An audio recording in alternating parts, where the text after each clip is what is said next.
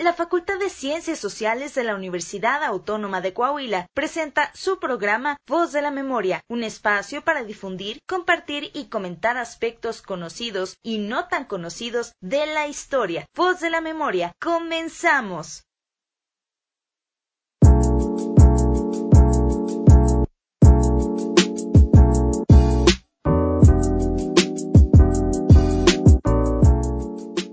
Hola, ¿qué tal? Muy buen día a todos quienes nos están sintonizando en este su programa, Voz de la Memoria. Mi nombre es Saraí Estrada. Y yo soy Cristina Araiza.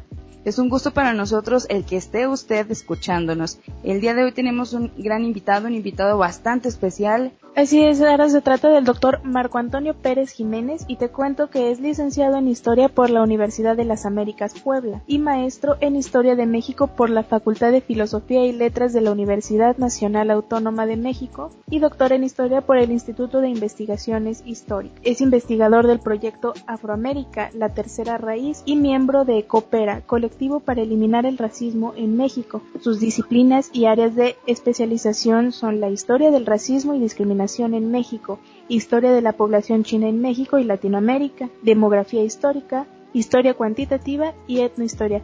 Bienvenido a Voz de la Memoria, doctor. Muchas gracias, agradezco la invitación y buenas tardes. Bueno, el motivo del que el doctor Pérez Jiménez esté el día de hoy con nosotros es porque estaremos hablando sobre la matanza de los chinos en Torreón y sobre el antichinismo. Pero antes de llegar a este punto, doctor, si haría favor de pues contarnos a nosotros y a nuestra audiencia sobre cómo llegó esta población a México, especialmente al territorio de, de este estado.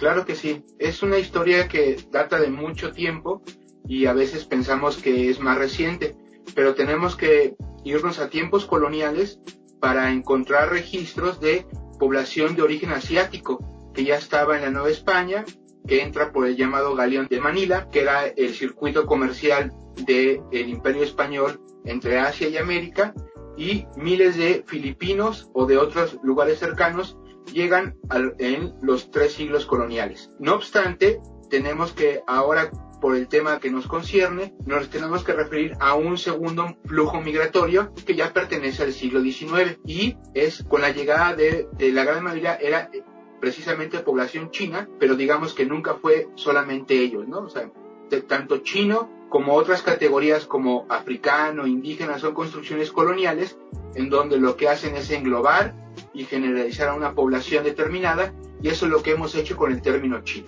Pero en el siglo XIX sí hay una importante cantidad de esta nacionalidad que llegan a América, primero llegan a Estados Unidos, a Cuba, a Perú principalmente y en un segundo momento, a finales del siglo XIX, comienzan a llegar a México de manera importante. Hay dos formas de entrar a México, de manera directa que los que llegan por los puertos del Pacífico, por Guaymas, por Manzanillo y por algunos puntos de Sinaloa, y los que llegan cruzando la frontera del sur de Estados Unidos, del norte de México, huyendo de la persecución anti-China que se había generado desde mediados del siglo XIX en California. Entonces, si nos referimos principalmente a la población de origen chino en Coahuila, en su gran mayoría cruzan por la frontera norte de México y se instalan entre fines del siglo XIX y comienzos del siglo XX. ¿Cuál era el objetivo de establecerse en México? ¿Ellos tenían eh, algún problema quizá político, económico o con qué objetivo llegan a nuestro territorio? China era un país con una verdadera inestabilidad política y por lo tanto con una economía muy débil. Recordemos que vienen de un siglo de guerras con los imperios occidentales, las llamadas las guerras del opio, que son contra Estados Unidos y contra Inglaterra, y es básicamente por un control comercial hegemónico del lugar. Entonces, esas y otras condiciones crean un contexto de pauperización, de hambrunas, empobrecimiento de millones de población de origen chino que hace que expulse una gran diáspora a partir de la segunda mitad del siglo XIX, que abarcará a millones de personas que llegan a Europa, a América y a otros lugares de la región. Bien, doctor. Y bueno, estuvimos eh, echándole un vistazo a sus investigaciones, algunas entrevistas, y por ahí mencionaba que eh, esta comunidad china llega y establece bancos, establece comercios. Entonces debemos entender que son familias acaudaladas? Sí no. Es interesante señalar, sobre todo para ir particularizando, es sui generis la composición socioeconómica de la población china asentada en la comarca lagunera, sobre todo para la parte de Coahuila, en Torreón. Sí, efectivamente, como ya muchos de estos llegan, antes habían pasado por Estados Unidos, ya habían pasado por un pequeño proceso de trabajo y de ahorros, en donde llegan con esos ahorros y les permiten comenzar pequeños negocios de lavanderías, de carrozas que luego se convierten en, los tranvías en, Torreón y otra serie de, de nichos económicos que hacían falta llenar en el norte de México. Entonces sí, precisamente podemos diferenciar entre que la población china que llega directamente de las costas asiáticas a México, la gran mayoría llega en una situación de pobreza, pero las poblaciones que migran internamente, como en el caso que sucedió para Torreón, llegan con un capital, encuentran un nicho favorable y logran un desarrollo económico casi siempre basado en el comercio. Por ejemplo, en estos grupos que estuvieron eh, trasladándose allá a este territorio, como dice usted, pues la mayoría era, eran personas empobrecidas. Los rangos de edades o, el sexo, si eran, por ejemplo, en su mayoría hombres, eh, ¿qué edades tenían? Digamos, el perfil que tenía la población china era un perfil para laborar nunca fueron vistos como un agente deseable de colonización ni de mestizaje. Entonces siempre se les trata en este sentido. En ese sentido como que hay una herencia de un sistema cuasi esclavista, que son los coolies, que son los primeros trabajadores que les comentaba que llegan a América, y la herencia de la esclavitud de origen africano, que en algunos lugares como Cuba llegan a sustituir a los esclavos de origen africano los trabajadores coolies se convierten en los importantes. Entonces, en ese sentido podemos ver que la incorporación a los sectores económicos, sociales, en México se dan principalmente en las grandes ciudades y en el norte del país, alimentados por las dos migraciones.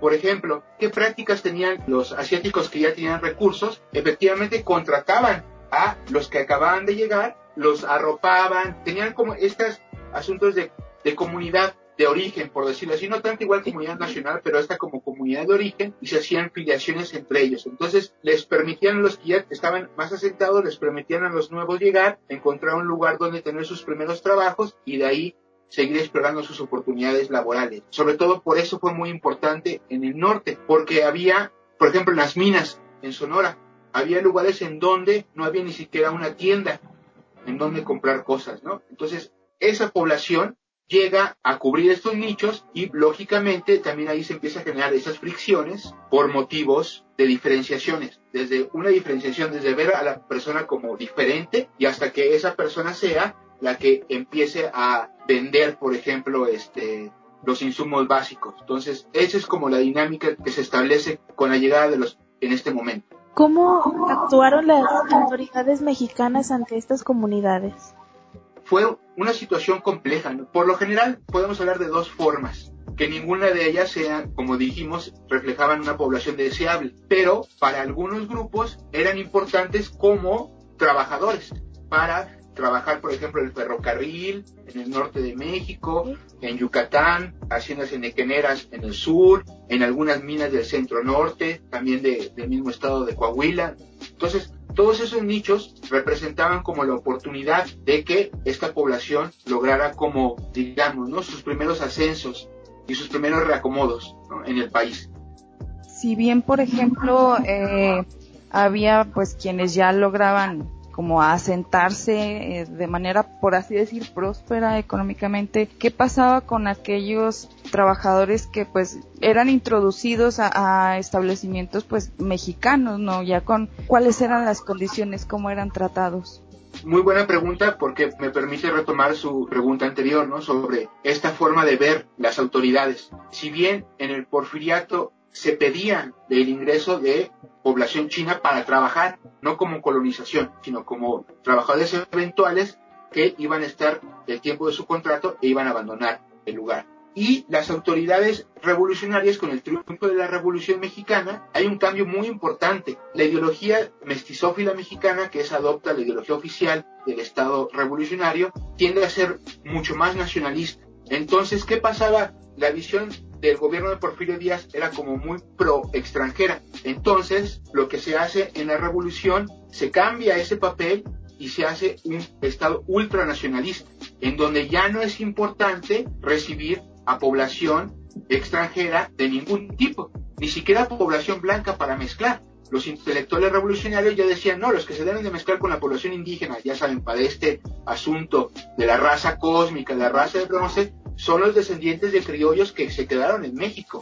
Ya no necesitamos extranjeros para hacer este mestizaje, simplemente que no se ha hecho. En ese sentido, se refleja cómo hay un cambio, cómo el mestizaje deseable para los porfiristas la llegada de población extranjera blanca para mezclarse. ¿Cómo son para los revolucionarios? Los criollos mexicanos deben de mezclarse con la población indígena. Para los porfiristas, en este sistema cabía la población china como trabajadora, pero para los revolucionarios ya no, porque pasaban a ser considerados como una amenaza al trabajador mexicano. Ese yo creo que el cambio más importante y por eso las manifestaciones de racismo y discriminación son más fuertes después de la Revolución Mexicana. Doctor, si bien existía estas prácticas, pues digamos ya xenofóbicas hacia estas comunidades, pero ¿existía un sentimiento especial por la comunidad china? Sí, claro que sí. Estamos hablando de, por ejemplo, los que nos dedicamos a los eh, estudios del racismo, los que hablamos sobre este tipo de racismo antiasiático en México, es un racismo muy abierto, muy descarado, muy encarnado, ¿no? O sea, yo digo que el racismo antichino es como un catalizador del profundo racismo mexicano. Esto es a diferencia de lo que pasa con los indígenas. El discurso de asimilación el discurso de su blanqueamiento cultural es lo que ha perdurado en la visión racista contra la población indígena. Ah, sí, son parte de nosotros, pero hay que aculturarlos, ¿no? Como mestizos. El chino no tiene ni siquiera ese papel. En el chino cae todas las fobias, racismos, discriminaciones de ese momento histórico para hacerlo quizás el sujeto más indeseable para la admisión en el nuevo país incluso en esto mismo cae pues todos estos como insultos, ¿no? Que empezaron como que a generarse y a reproducirse tanto por la sociedad mexicana como incluso por pues las cabecillas, ¿no? Por ejemplo, bueno, yo eh, sí he escuchado incluso recientemente eh, esto que decían de que chino cochino. Entonces es como de que, wow, o sea, es, es impresionante como a hoy día esos discursos pues a lo mejor que se toman ahora con gracia pues realmente no tenían como esa intencionalidad, ¿no? Doctor, y por ejemplo pues ya cuando el gobierno mexicano empieza a ver toda esta incomodidad por parte de la sociedad, se empezaron a tomar eh, medidas ya legales en contra de esta población.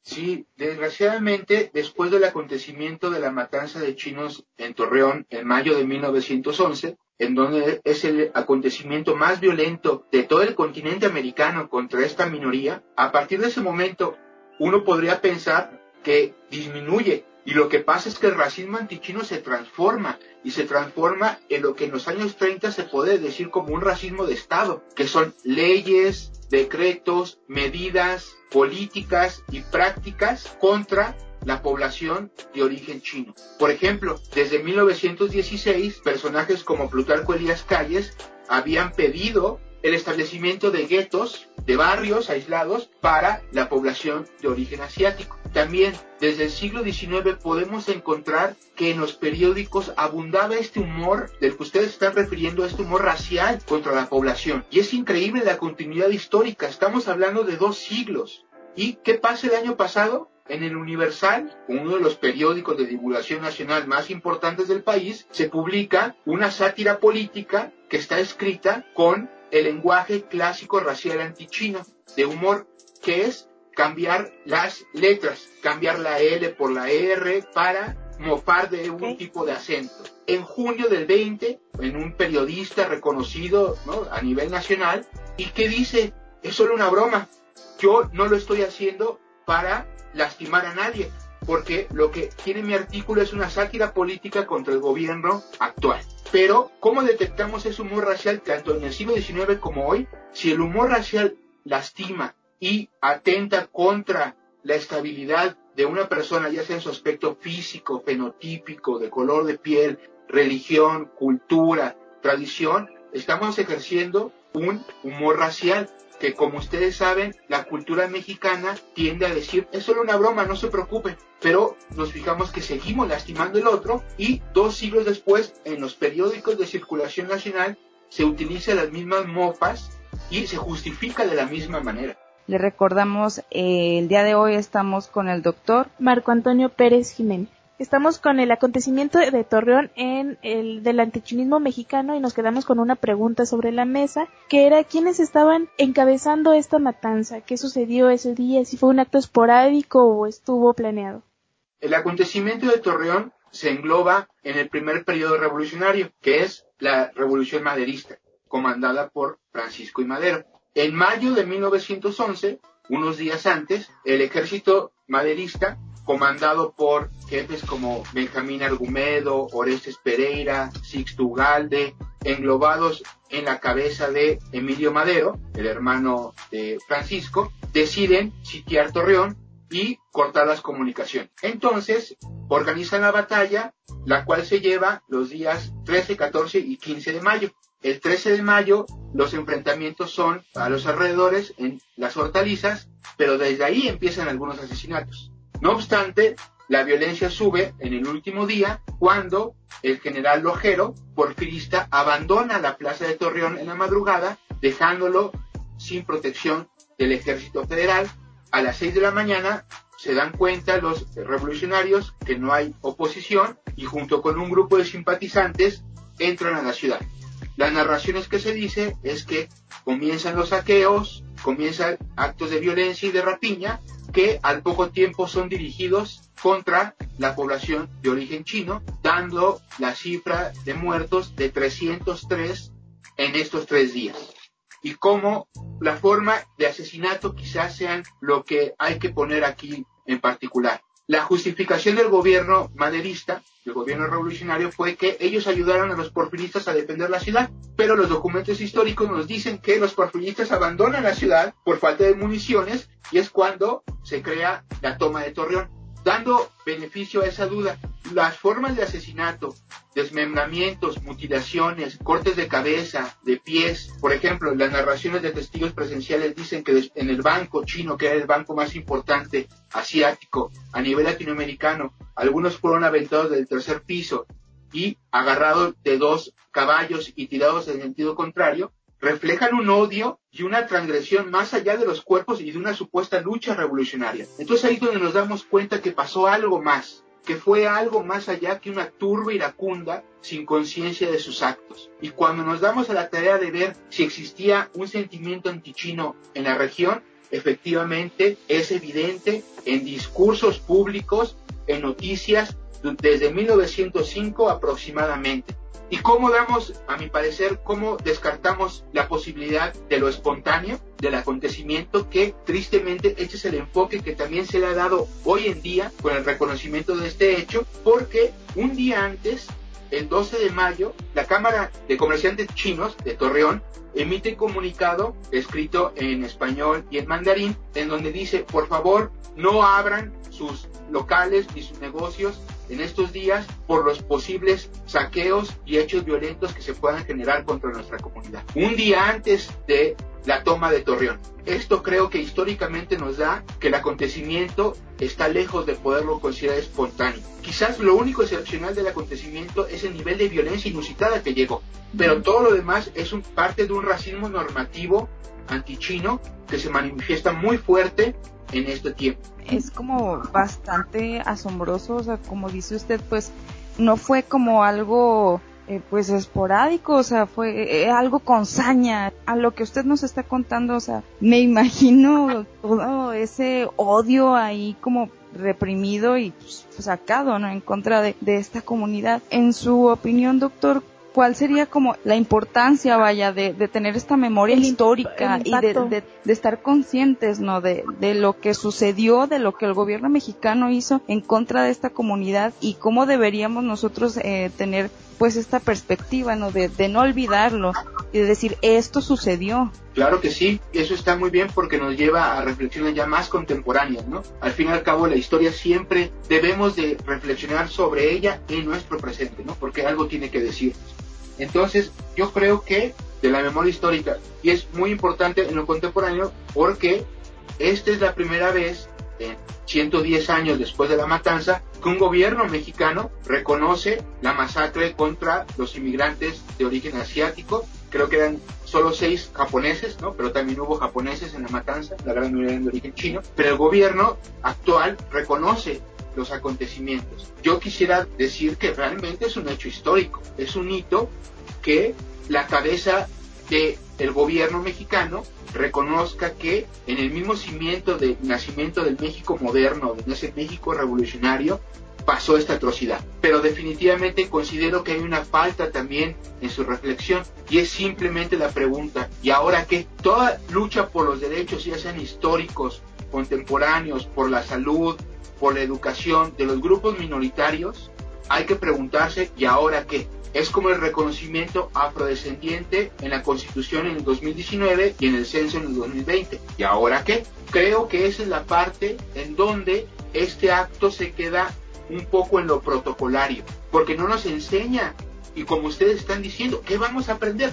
Justamente esa es la pregunta. O sea, a mí, sinceramente, no sirve de tanto que yo llegue a un aula y hable de una matanza de chinos si yo no hablo del profundo racismo antichino que se ha generado a lo largo de la historia en México. Entonces, si bien qué bueno que se hace el reconocimiento, pero siempre en estos acontecimientos nos debemos de preguntar, ¿y ahora qué? Porque si no nos quedamos en demagogia y en protocolos que tristemente en este país nos hemos quedado muchas veces en eso qué vamos a aprender o qué hemos aprendido, porque como menciona usted, el tipo de violencia tal vez ha cambiado, ya no es violencia física, pero como mencionaba estos caricaturistas que siguen haciendo mofa del acento asiático, pues al final de cuentas es violencia. Entonces hablamos de una violencia que solamente se ha escondido un poquito por ahí entre las formas. ¿Cómo ha evolucionado, doctor? Claro, es muy importante la pregunta. Yo considero que el humor racial efectivamente es la prueba más, más importante de la continuidad de este racismo antichino de larga duración, pero no es el único. Las poblaciones de origen asiático, como han sido categorizados como indeseables, siguen en nuestro imaginario muy metido y siguen en las frases familiares y en la escuela de que hay que mejorar la raza. Y hay que mejorar la raza no significa solo no casarse con una persona de origen afrodescendiente, no casarse con una persona de origen indígena, también implica no casarse con una persona de origen asiático. Recordemos que nuestro sistema de mestizaje ha estado amparado en el blanqueamiento. Entonces, cuando nos dicen ese chiste de mejorar la raza, involucra directamente una cuestión pigmentocrática de color de piel y de origen, en donde volvemos a manifestar el racismo antichino está evidente. En algún momento, si alguien que nos escucha puede hacer el ejercicio de que cuando alguien le dice, tristemente, porque se sigue repitiendo en todo México, de que hay que mejorar la raza, que pregunte, indagando, ¿también te refieres a una población de origen asiático? Y tristemente en nuestro imaginario estará esa condición de indeseabilidad. Si bien claro que ha habido una asimilación cultural, aquí en el centro de México tuvimos mucho tiempo los cafés de chinos, los llamados cafés de chinos, ahora restaurantes chinos, el barrio, que es uno de los barrios emblemáticos de la Ciudad de México, ¿no? El barrio chino. Hay procesos de asimilación y de aceptación. No estoy diciendo que no, no, no, no nos imaginemos un régimen totalitario, pero el mestizaje crea estas respuestas revueltas que nos hacen luego perder el foco, que efectivamente seguimos hablando de racismo y seguimos pensando en un sentido de superioridad e inferioridad respecto a las poblaciones no blancas o no mestizas en nuestro caso. Doctor, de alguna manera podríamos relacionar eh, todo este tema, sobre todo esta última parte, con lo que estamos viviendo actualmente, la pandemia provocada por el COVID-19. Sí, claro que sí. Y eso es muy bueno que se señale porque luego decimos que México pertenece ¿no? a un escenario global, pero lo queremos sacar del racismo, ¿no? Queremos decir que cuando se hablaba de racismo no pertenecemos, por supuesto que pertenecemos a una corriente del pensamiento racial occidental que está amparado en el blanqueamiento. Entonces, ¿qué pasa con la llegada de la pandemia? Si el presidente, el expresidente de la primera potencia, todavía de la primera potencia mundial, se refiere al SARS-CoV-2 como el virus chino, evoca una serie de racismos y de representaciones que van desde hace dos siglos. ¿Cuáles eran las justificaciones de las leyes para que no llegaran? Una de ellas era lo higiénico sanitario. ¿Y que se decía? Que biológicamente eran portadores de enfermedades que iban y que podían afectar la salud del pueblo mexicano. Hay muchas conexiones de lo histórico con lo contemporáneo. El asunto de ver al asiático como un portador natural de enfermedades no es nada nuevo. Hay tratados de enfermedades como el tracoma o la sífilis que se les adjudicaban naturalmente como si ellos lo pudieran desarrollar. Y eso es un elemento muy característico del racismo occidental, el creer que la persona no puede cambiar y es biológicamente de tal forma, como pasó con los judíos en el nacionalsocialismo. Por eso para los alemanes ya no importó que dejaran la religión y se volvieran cristianos. Ellos consideraban que su naturaleza estaba su inferioridad y su inclinación hacia lo malo. Es en este sentido como nosotros vemos o como se ha visto ideológicamente la migración china a México. Y además la importancia de que un personaje como el presidente de un país tan grande como los Estados Unidos, pues generó un impacto social impresionante, ¿no? Se inyecta directamente en la población. Por supuesto. Desgraciadamente en México no llevamos, no somos un, país que lleve estadísticas, ¿no? Que se preocupe de llevar estadísticas.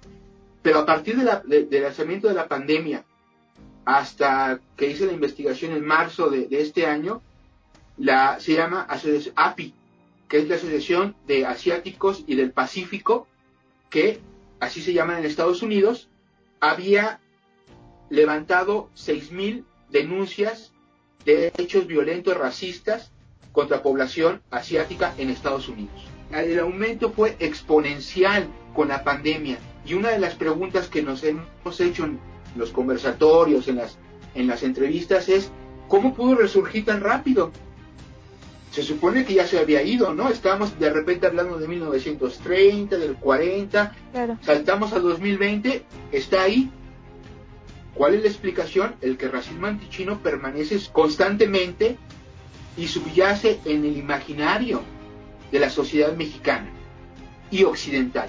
Entonces, su reactivación, por eso, fue tan rápida, notoria y virulenta con la aparición de la, de la pandemia del COVID-19. ¿Cuáles fueron las formas, doctor? ¿Hay manera de saberlo? ¿Físicas, verbales?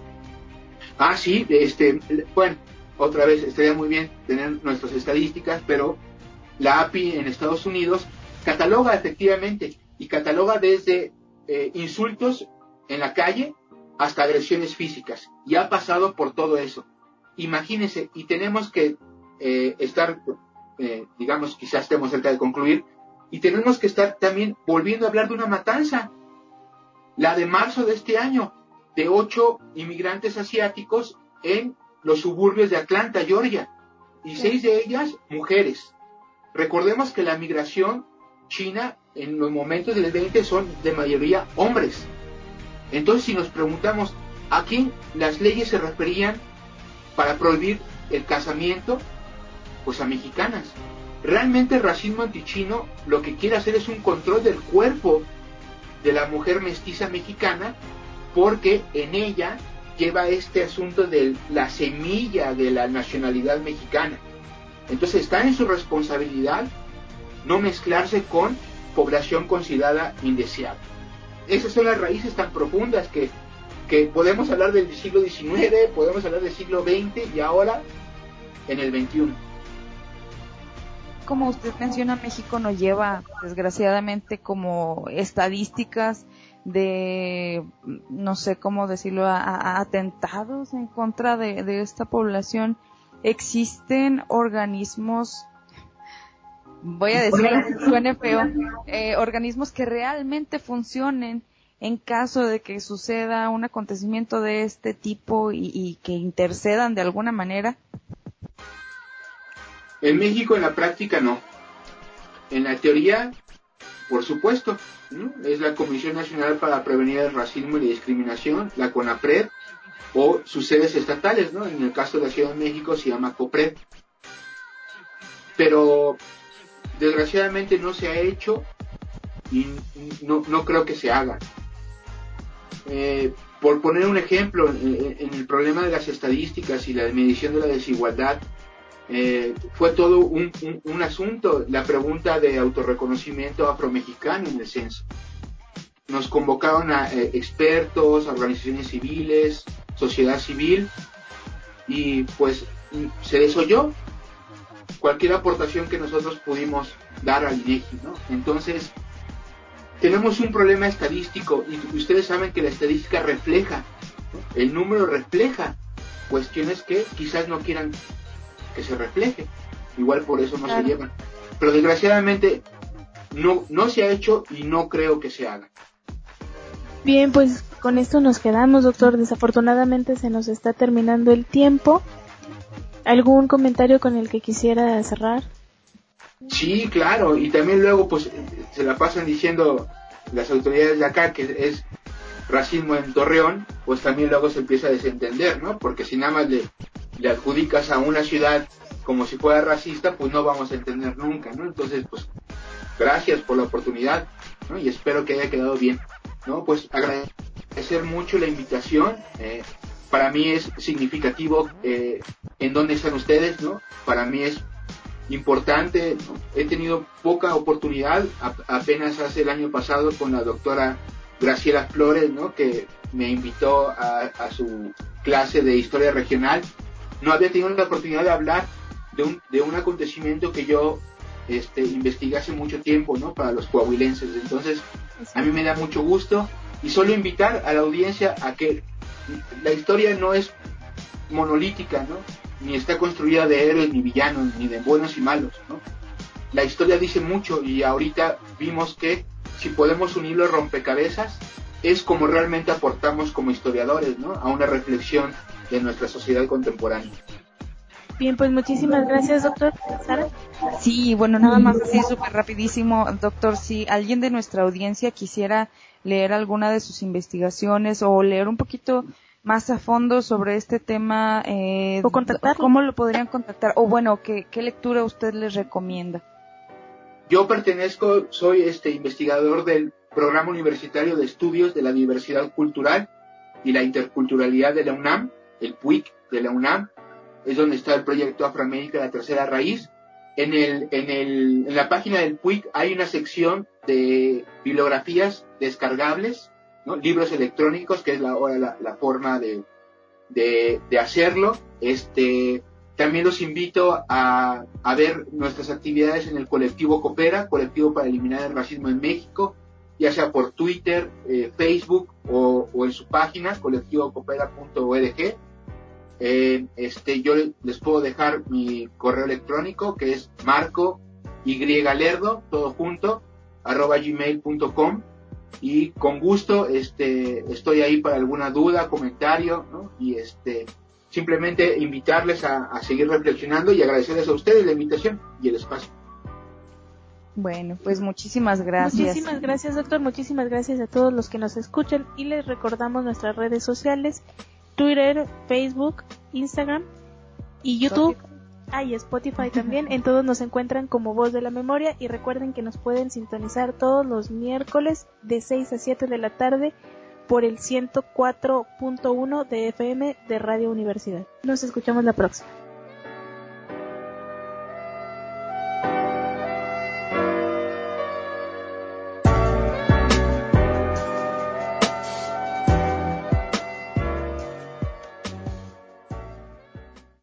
La Facultad de Ciencias Sociales presentó Voz de la Memoria.